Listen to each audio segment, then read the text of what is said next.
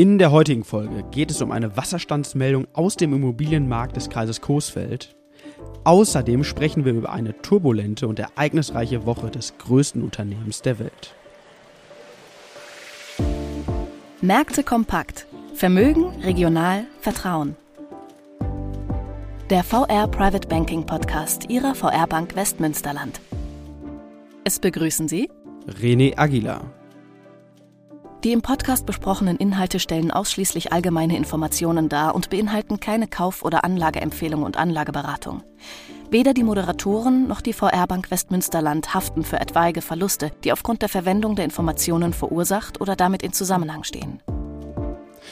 Ja, und es geht wieder rein in eine neue Folge heute am 12.09.2023. Und wir starten wie gewohnt mit einem kurzen Wochenrückblick ja, nach einer durchaus etwas schwierigeren Wochenmitte, weiterhin geprägt von Zinssorgen sowie Spannungen zwischen den USA und China, stabilisierten sich die Indizes wieder ein gutes Stück und schlossen auf Wochenbasis unterm Strich nahe der Nulllinie. Der DAX schloss bei 15.800 Punkten und einem Wochenplus von 0,45 Prozent.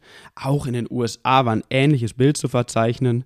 Der marktbreite S&P 500 steht bei 4.487 Punkten und einem marginalen Minus von 0,29 Prozent.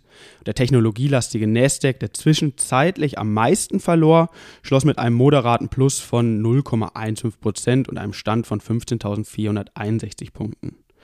Ja, ich sprach gerade schon von Zinssorgen. Die zehnjährige Bundesanleihe notiert weiter auf einem relativ hohen Niveau bei 2,63 Prozent und legt in der vergangenen Woche wieder leicht zu. Die Treasuries aus den USA liegen ebenfalls weiterhin auf einem sehr hohen Niveau, nahe der Jahreshöchstkurse bei 4,29 Prozent. Vielleicht ebenfalls ganz interessant, die 30-jährige US-Anleiherendite liegt bei 4,37 Prozent, hat auch in den letzten Tagen relativ stark dann auch nochmal zulegen können und zeigt damit, dass langfristig erhöhte Zinsen nicht ja, in Gänze von der Hand zu weisen sind und spiegelt in gewisser Art und Weise den Zinsdruck an den Märkten wider. Das zu den Zinsen soll es vielleicht aber auch schon die Überleitung zum regionalen Thema sein, was ich äh, ja in der heutigen Folge zu Anfang dann einmal betrachte. Also die hohen Zinsniveaus sorgen nicht nur dafür, dass die Aktienmärkte zu kämpfen haben, nein, auch der heimische Immobilienmarkt spürt, spürt das aktuelle Zinsumfeld. Mal ein paar Zahlen, vielleicht haben Sie es auch der ähm, oder den heimischen Tageszeitungen entnommen. Wir sehen mit der Überschrift Wohnungsneubau bricht ein, ist der Begriff Einbruch nicht ganz ja, von der Hand zu weisen. Wohlgemerkt nach übermäßig starken Vorjahren im Bereich des Wohnungsneubaus. Ja, Im Kreis Coesfeld sank die Zahl der Baugenehmigungen um die Hälfte. In Zahlen im ersten Halbjahr 2022 wurden 215 Baugenehmigungen erteilt, im ersten Halbjahr dieses Jahres hingegen nur 107. Damit fällt der Einbruch im Kreis Coesfeld sogar noch höher aus als im Landesdurchschnitt. Da liegt der Wert bei ja, knapp ein Drittel weniger Genehmigungen. Und nochmal tiefgründiger betrachtet, die Zahl der Genehmigungen von Zwei- bzw. Mehrfamilienhäusern ist um mehr als 60 Prozent gefallen, wohingegen in Anführungsstrichen bei Einfamilienhäusern nur ein Einbruch von ca. 40 Prozent zu verzeichnen ist. Das soll es aber auch schon mit dem Blick in die Region gewesen sein der aktuellen Immobiliensituation im Kreis Coesfeld. Wir hatten ja seinerzeit schon einmal eine Sonderfolge mit unserem Leiter der Baufinanzierungsabteilung Thomas Blanke geführt. Von, vom Feedback her kam diese äh, Folge sehr, sehr gut an und in Anbetracht der gerade gehörten Umstände oder Zahlen kann ich mir vorstellen, dass wir irgendwann auch nochmal eine zweite Folge präsentieren werden und den Blick dort nochmal schärfen werden.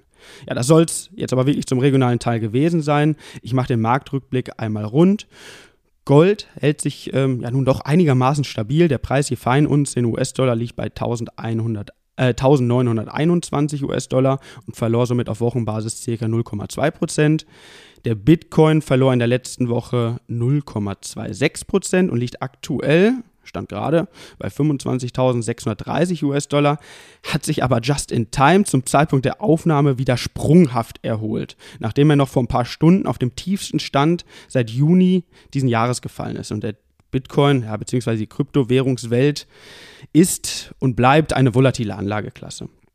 Ja, und trotz der doch eher schlechten Informationslage unterm Strich bei Weitem keine besorgniserregende Börsenwoche. Das sollte heute im Rückblick schon gewesen sein. Im Mittelblock betrachte ich das weiterhin größte Unternehmen der Welt mit einer Marktkapitalisierung von ca. 2,8 Billionen US-Dollar. Ja, Sie wissen es, es geht um Apple. Und ja, dort gab es in der letzten Woche auch eher negative News. Das Blatt kann sich aber, ich nehme es mal vorweg, diese Woche auch schon wieder wenden.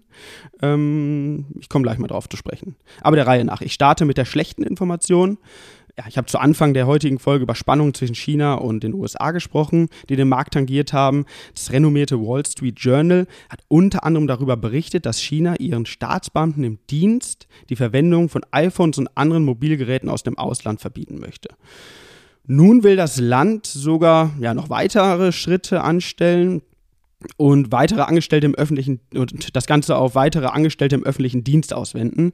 Somit würde ein sehr, sehr großer Absatzmarkt für Apple wegfallen. Bei den Börsen Börsianern kam das logischerweise nicht gut an. Die Apple-Aktie verlor in der Spitze ca. 7%, was mal eben einen Rückgang des Börsenwertes von ca. 200 Milliarden US-Dollar darstellt. Und darüber hinaus gab es auch aus Europa Gegenwind für Apple und andere US-Technologieriesen.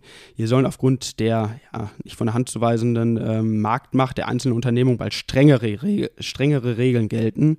Ähm, aber auch hier insgesamt kein Grund zur Panik. Dennoch keine ganz so schöne Woche fürs wertvollste Unternehmen der Welt. Die aktuelle Woche, ich habe es gerade schon gesagt, kann eigentlich nur besser werden. Äh, zumindest mal interessanter, ähm, das und das mal in jedem Fall für Apple-Aktionäre und Interessierte. Und zwar findet heute am 12. September ein Apple-Event statt, in dem Neuigkeiten präsentiert werden. Ja, als ich heute Morgen mein iPhone öffnete, äh, wurde mir sofort auch ein Link äh, zur Verfolgung des Events angezeigt. Start ist heute um 19 Uhr deutscher Zeit und äh, es wird eine ja, neue iPhone-Reihe oder iPhone-Modellreihe erwartet. Mittlerweile sprechen wir hier über das iPhone 15. Das erste iPhone kam übrigens vor erst 16 Jahren, im Jahr 2007 raus. Ja, der Rest ist Geschichte. Aber wieder zurück zur Gegenwart. Nach Informationen des Finanzdienstes Bloomberg will Apple in diesem Jahr beim teureren Modell iPhone 15 Pro unter anderem mit schnelleren Chips sowie dünneren Rändern um den Bildschirm punkten. Beim großen Modell Pro Max soll zudem die Zoom-Funktion deutlich verbessert werden. Und alle iPhones sollen demnach bei der Ladebuchse auf den Standard USB-C statt Apples hauseigenen Lightning-Format wechseln. Die Änderung geht auf eine EU-Vorgabe zurück und freut mich als Apple-Nutzer ungemein, dass dies endlich einmal wieder oder endlich einmal vereinheitlicht wird. Darüber hinaus wird gemutmaßt, dass heute das teuerste iPhone aller Zeiten präsentiert wird. Ja, und neben der, der iPhone-Reihe wird ebenfalls auch traditionell mittlerweile neue Reihe der, der Smartwatch dann auch vorgestellt. Also mal schauen, was der, was der Tag so bringt. Soll es nun aber auch schon ja, mit den Unternehmensnachrichten gewesen sein. Von der Seite ist es aktuell auch ein wenig ruhiger. Christopher und Marco sprachen letzte Woche schon davon, dass die Unter Unternehmenssaison bzw. Berichtssaison so gut wie vorbei ist. Vielleicht noch ein ganz interessantes Unternehmen, was diese Woche ähm, präsent Zahlen präsentiert, ist das IT-Unternehmen Adobe. Dies wird den Markt jetzt aber nicht unbedingt großartig in Bewegung setzen, vermute ich mal. Spannender soll es dann aber von der volkswirtschaftlichen Seite aus werden. Dort steht der EZB-Zinsentscheid für Donnerstag an das Ereignis für diese Woche. Ein Zinsschritt von 0,25 Prozent ist im Bereich des Möglichen, jedoch keine beschlossene Sache unter den Marktteilnehmern. Ja, neben diesem Ereignis werden ja, Mittwoch noch Verbraucherpreise aus den USA bekannt gegeben. Diese Daten dürften dann wiederum weitere Zinserhöhungsfantasien eindämmen oder befeuern, bevor dann nächste Woche der FED-Leitzinsentscheid bevorsteht. Also wir warten es ab. Wieder einmal eine spannende Woche, die vor uns liegt und mit Sicherheit wieder genügend Stoff für die nächste Folge liefert. Wenn es dann wieder heißt, Märkte kompakt, Vermögen, regional Vertrauen. Vielen Dank fürs Zuhören. Wenn Sie es noch nicht getan haben, lassen Sie uns ein Abo da, empfehlen Sie uns gerne weiter, schreiben weiter, äh, weiter fleißig Feedback an podcast.vrprivatebanking.de. Bis zur nächsten Woche. Ciao. Wichtige Angaben zu den im Podcast aufgeführten Wertentwicklungen können Sie unseren Show Notes entnehmen. Ihr Private Banking Team.